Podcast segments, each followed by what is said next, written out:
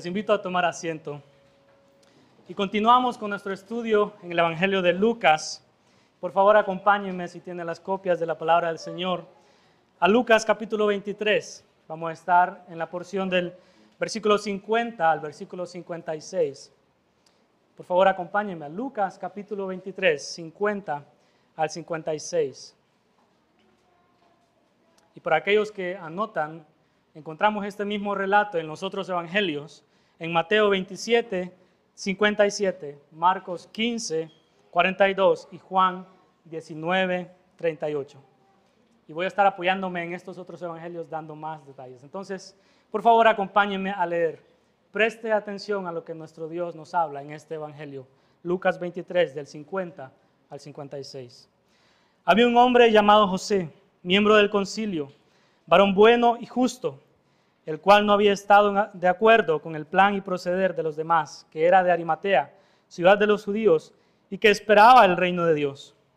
Este fue a Pilato y le pidió el cuerpo de Jesús, y bajándolo lo envolvió en un lienzo de lino y lo puso, en, lo puso en un sepulcro excavado en la roca donde nadie había sido puesto todavía. Era el día de la preparación y estaba para comenzar el día de reposo. Y las mujeres que habían venido con, con Jesús desde Galilea siguieron detrás y vieron el sepulcro y cómo fue colocado su cuerpo. Cuando regresaron, prepararon especies aromáticas y perfumes, y en el día de reposo descansaron según el mandamiento. Por favor, acompáñenme a orar. Padre nuestro, en este momento como congregación, nos ponemos debajo de tu palabra, Señor. Ayúdanos a escuchar, ayúdanos a ver, porque en nuestras habilidades no podemos. Que su Santo Espíritu sea quien nos guíe, Señor que, nos ilumine, que nos convenza de nuestro pecado, pero que también el día de hoy pueda ser día de salvación.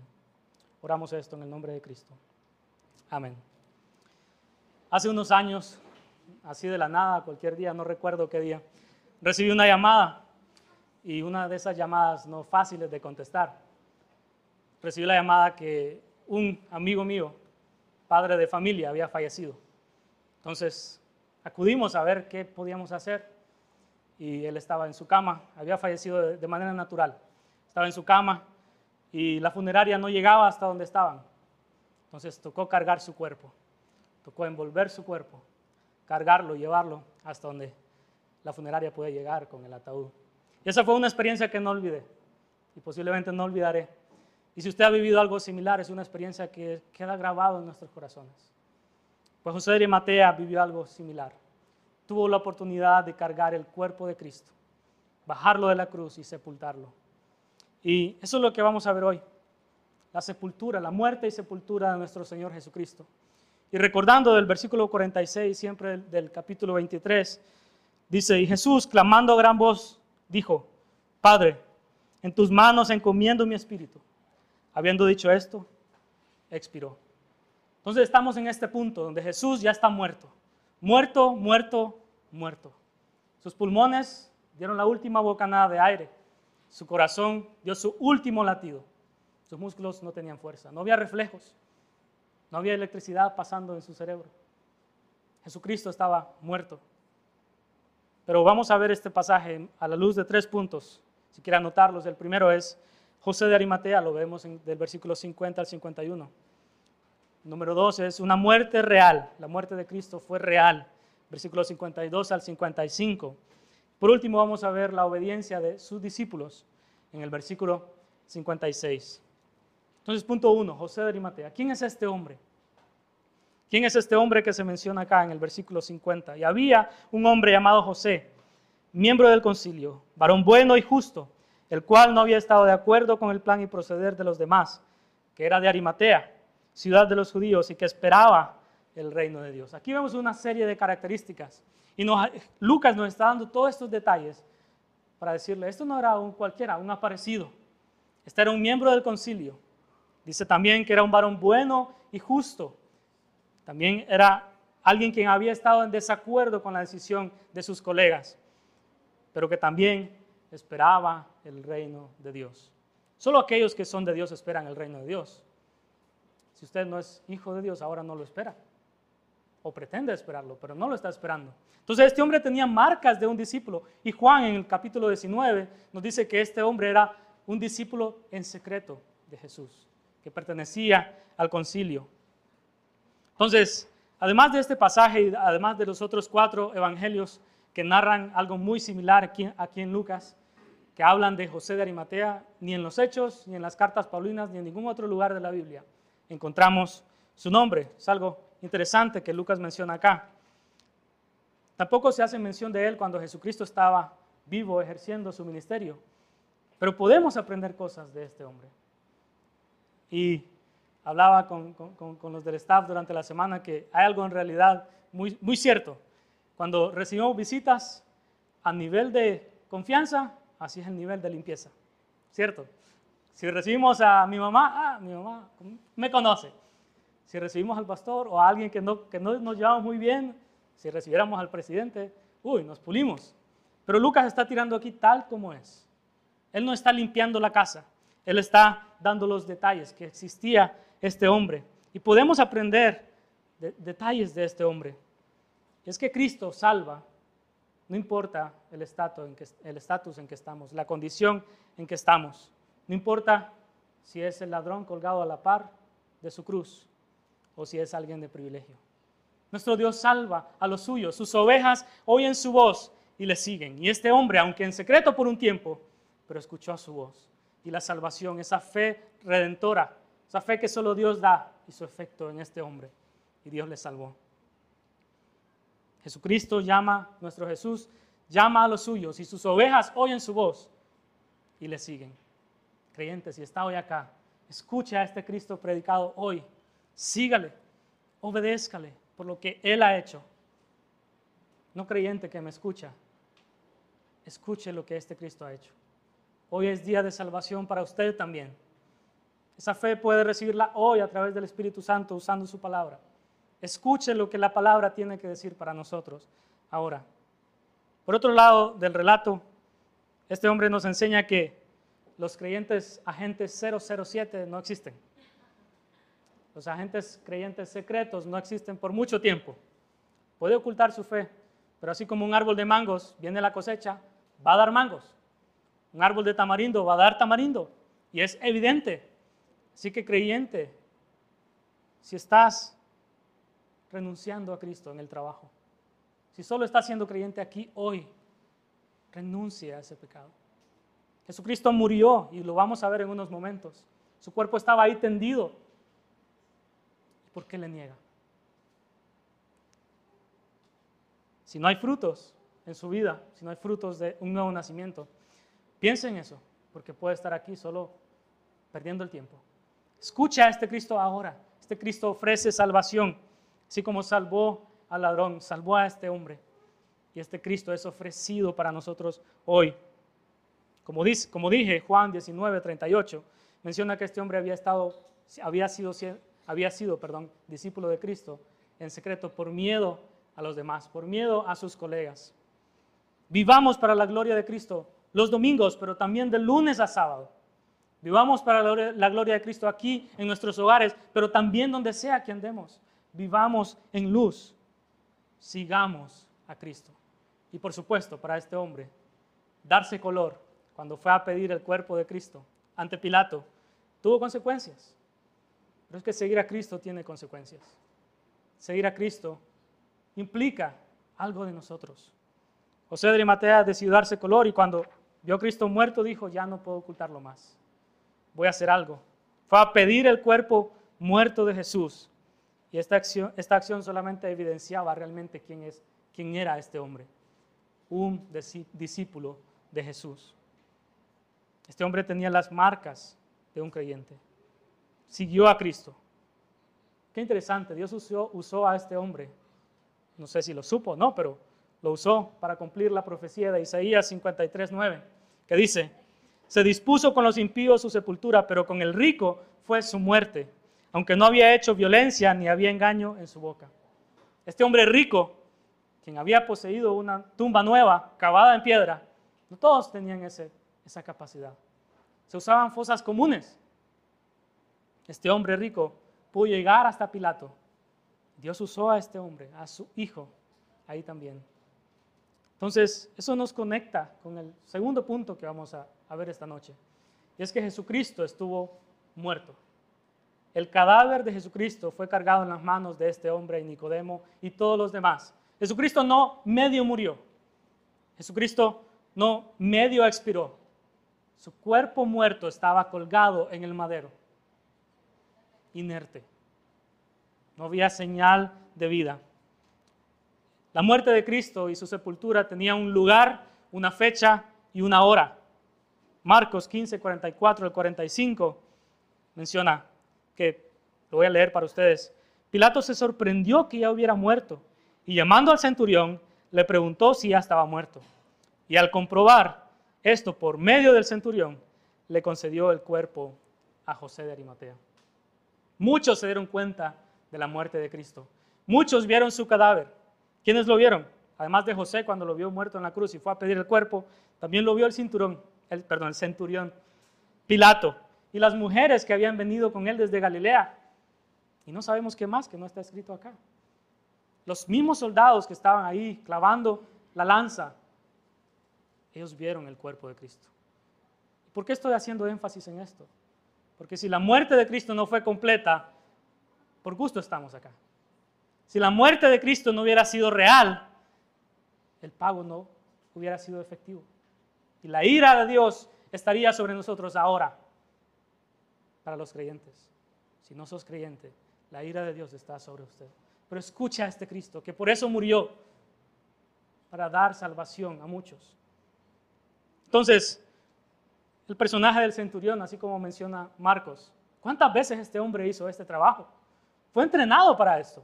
Estos soldados fueron entrenados para castigar de tal manera que la persona, el condenado, no muriera antes de estar en la cruz. Estos hombres sabían cómo castigar, sabían cómo lacerar, sabían cómo clavar sus manos y sus pies. A los otros dos se les aceleró la muerte, quebrando las piernas, pero cuando fueron a Cristo, dijeron, este ya está muerto, no hay necesidad de eso. Clavaron una, una lanza en su costado y lo que salió fue agua y sangre, muerte de señal de un cadáver. Entonces Jesucristo murió en realidad. El centurión lo confirmó, Pilato lo confirmó, y por supuesto, José de Arimatea. Y lo interesante, por eso mencioné los otros evangelios, porque Juan nos menciona que cuando esto estaba pasando, Nicodemo, quien buscó a Jesús de noche, fue a ayudar a José de Arimatea. Llevó incienso para ungir a Jesús, el cuerpo de Cristo. Entonces estos hombres bajaron a Jesús de la cruz. Estos hombres cargaron. Se siente pesado cargar un cadáver, recuerdo ese día. Uno uno realmente sabe si esta persona está muerta o no. Es obvio. Si hay media señal de vida, uno hace lo que sea para ir al hospital, buscar un médico y hagamos algo porque vamos a, recuperar esta vida que está agonizando. Pero José de Arimatea y Nicodemo y posiblemente los otros que ayudaron a José se dieron cuenta que Jesús estaba realmente muerto. Porque la muerte de Jesucristo fue real para que ustedes y yo ahora recibamos el perdón. La muerte de Cristo fue real. Cuando estos hombres sacaron los clavos de sus manos, de sus pies, si hubiese señal de vida, así como entraron, dolieron. Así como hubiesen sido sacados, también hubiera dolido. Entonces hubiera reacción de parte del cuerpo de Jesucristo.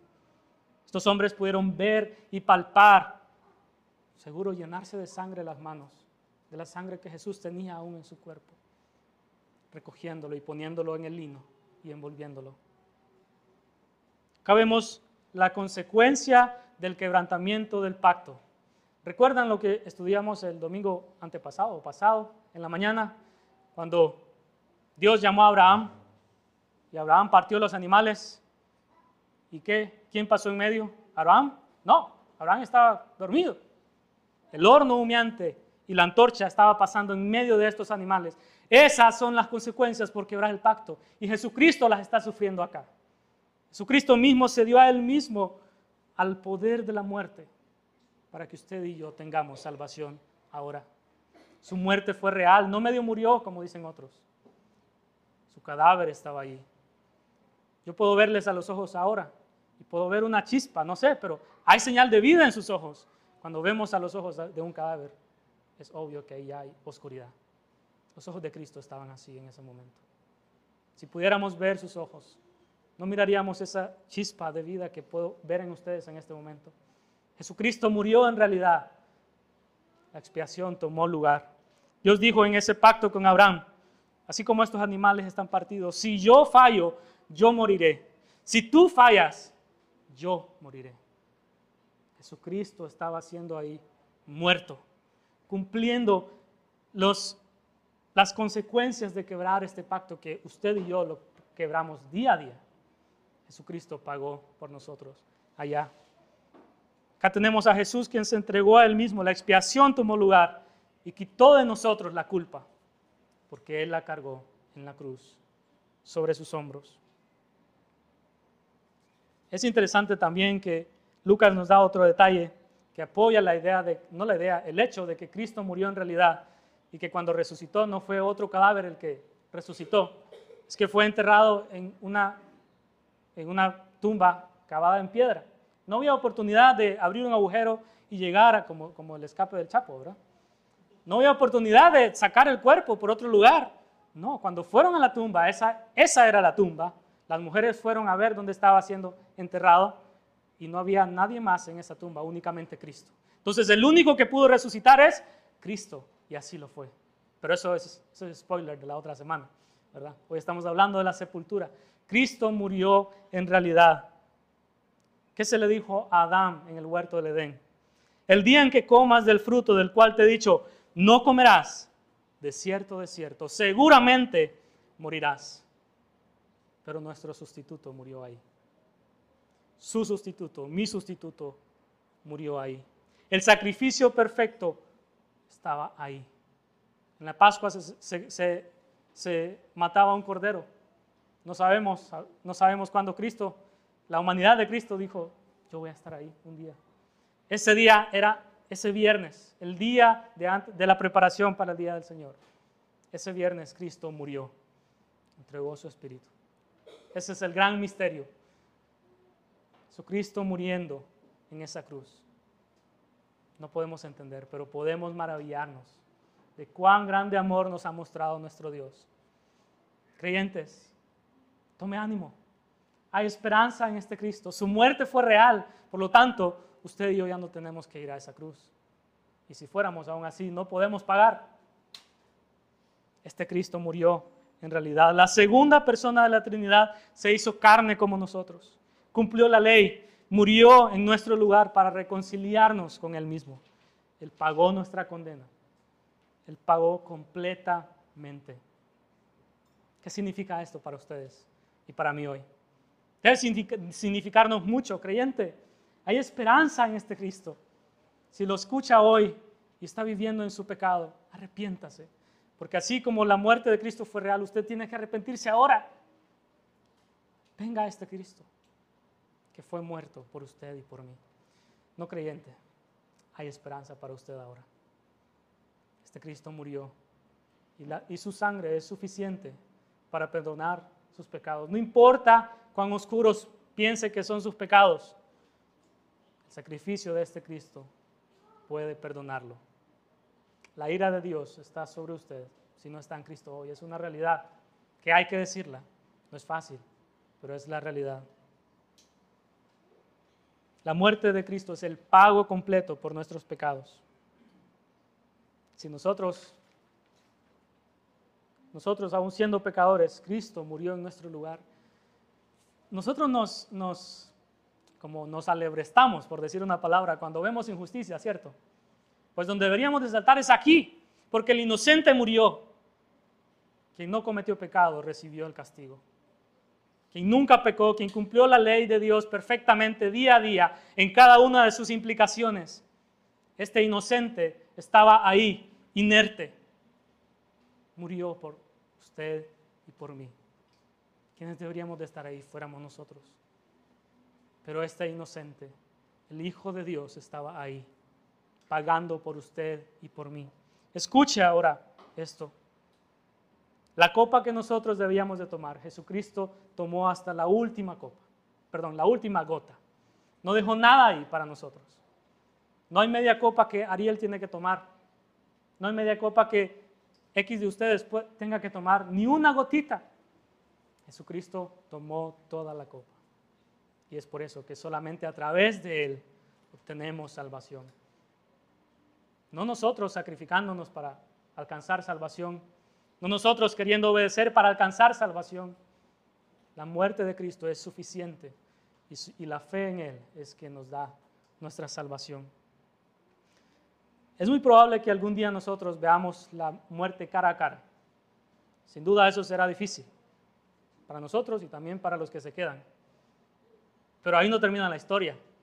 Ese enemigo mortal que teníamos ha sido vencido por Cristo. El camino que Él ya caminó, nosotros lo caminaremos, pero con esperanza. Porque Él ya murió. Él ya fue al sepulcro, así como posiblemente nosotros iremos. Pero creyente, tengamos la esperanza. Este Cristo murió por nosotros y se levantó al tercer día. Así que venga a Cristo hoy otra vez, reconociendo su maldad, sí, pero teniendo esperanza en Él, en lo que Él hará.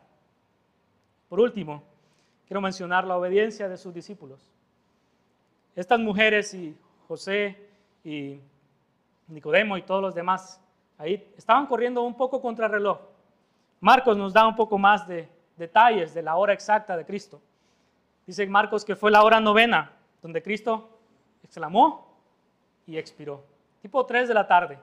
Ese viernes a las 6 de la tarde empezaba el día de reposo. Así que no había tiempo para hacer todo lo que nosotros hacemos en nuestras sepulturas, sino que ellos, este José de Arimatea se armó de valor, dice Marcos, fue a hablar con Pilato, bajaron el cuerpo, lo envolvieron en lino y lo llevaron a la tumba. Pero también, cuando llegó el tiempo, descansaron conforme al mandamiento. Y esto nos arroja luz. Marcos, Lucas, perdón, está escribiendo aquí esto por supuesto, no nuestro Señor, nuestro Dios mismo, a través de Lucas está escribiendo esto ahí, no al azar, sino recordando que el Hijo de Dios vino a cumplir la ley y aún en su muerte su cuerpo descansó, reposó el día de reposo, no la quebró en ningún momento.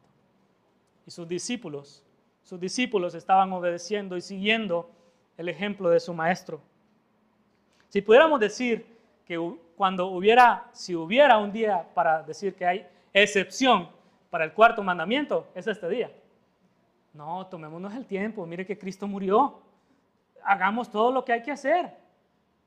No, porque Jesucristo no vino a abolir la ley, ni enseñó eso tampoco. Su mismo cuerpo descansó ese día de reposo.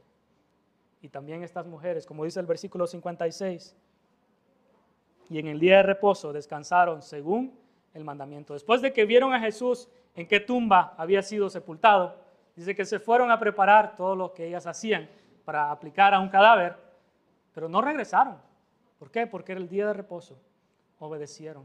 Esto muestra la devoción que tienen por su maestro, por lo que Jesús mismo enseñaba. Nuestro Mesías enseñó eso. Estas mujeres piadosas obedecieron la ley de Dios como mencioné, su cuerpo mismo descansó el día de reposo, ahí en la tumba. Qué glorioso. Hay esperanza en este Cristo. Ese fue el último día de reposo que las personas que estaban esperando al Mesías, viendo a futuro, se celebró un sábado. Pero ahora ellos mismos, el domingo, y nosotros celebramos el día de reposo cuando Jesucristo resucitó. Esa fue la última vez que ese día de reposo se celebró un sábado. El domingo cuando las mujeres fueron a la tumba, Cristo no está. Hay motivo de gozo. Ellas se asustaron, como, como dice el texto. Pero Jesucristo resucitó. Si Cristo no hubiera vivido una vida piadosa, una vida que cumple la ley de Dios, ni su muerte hubiera sido real, su cuerpo posiblemente estuviera ahí todavía, no hubiera sido levantado. Pero venía con esa tarea, venía con ese propósito. Nada lo movió de ahí que Dios quería mostrar su gracia a través de su, de su Hijo, para usted y para mí. No creyente, niños, este Cristo murió para ustedes también, no solo para los adultos. Este Cristo estaba ahí muerto por ustedes y por mí. No creyente, también este Cristo está siendo ofrecido a usted hoy. Escuche lo que nuestro Dios nos habla a través de su palabra. El día de reposo es algo bueno para nuestros cuerpos, es algo bueno para nuestras almas, es necesario para la comunión con los santos y también bueno para la comunión con nuestro Dios. ¿Cuánto amamos el día de reposo? Pensemos en esto. Estas mujeres, teniendo su maestro muerto, recién sepultado, dijeron, no, no vamos a hacer lo que queramos, vamos a obedecer, vamos a obedecer la ley de nuestro Dios. Hay una línea muy delgada en no guardar el día de reposo y que Dios no sea su Dios. Somos creyentes no de nueve mandamientos, hermanos. Somos creyentes de diez mandamientos. Y el cuarto dice, acuérdate del día de reposo para santificarlo. Que es lo que estamos haciendo hoy. Y que por la tarde quizá muchos estuvieran juntos, compañía con otros creyentes. Así que si está fallando en esto hoy, la muerte de este Cristo es suficiente. Pida perdón arrepiéntase y venga a Él otra vez. Pida nueva obediencia. Es bueno para nuestras almas estar juntos. Vengamos, reunámonos a recordar la vida, la muerte, la sepultura de Cristo, pero también reunámonos para celebrar su resurrección. Es esto lo que predicamos domingo a domingo, a este Cristo que, que vino en forma de hombre, que vivió una vida perfecta que usted y yo no podemos vivir que murió realmente, que fue sepultado, pero que también resucitó. Pensemos en estas cosas. Este Cristo es ofrecido cada domingo para nosotros. Así que el día de reposo es algo importante y debe ser una marca en la vida del creyente. Vengamos, nuestro Cristo ocupó nuestro lugar. Ahora podemos obedecer libremente con el poder de su Espíritu. No en sus propias fuerzas, hermano las fuerzas de Cristo sí podemos hacerlo. Vengamos a Él otra vez. El sacrificio de Cristo fue real por usted y por mí. Gracias a Dios por eso. Gracias a Dios porque hay esperanza. Oremos. Padre nuestro, no podemos imaginar lo que José de Arimatea estaba sintiendo viendo. Pero algo sí es real. Jesucristo murió en esa cruz. Jesucristo pagó la deuda, deuda que nosotros teníamos que pagar. Deuda que algunos pagarán eternamente recibiendo tu ira. Pusiste a Jesucristo en ese lugar donde tu ira fue derramada y el castigo fue derramado. Y su sangre completa fue derramada para los tuyos, Señor. Ayúdanos a creer esto día a día. Ayúdanos a recordar esta esperanza que tenemos en Cristo Jesús. Que no es esperanza en nosotros, en lo que podemos hacer, sino en ver a la cruz y ver a este Cristo que murió y también resucitó. Ayúdanos a vivir esta semana de acuerdo a esta verdad, Señor. Por el poder de su Espíritu. Oramos esto en el nombre de Cristo. Amén.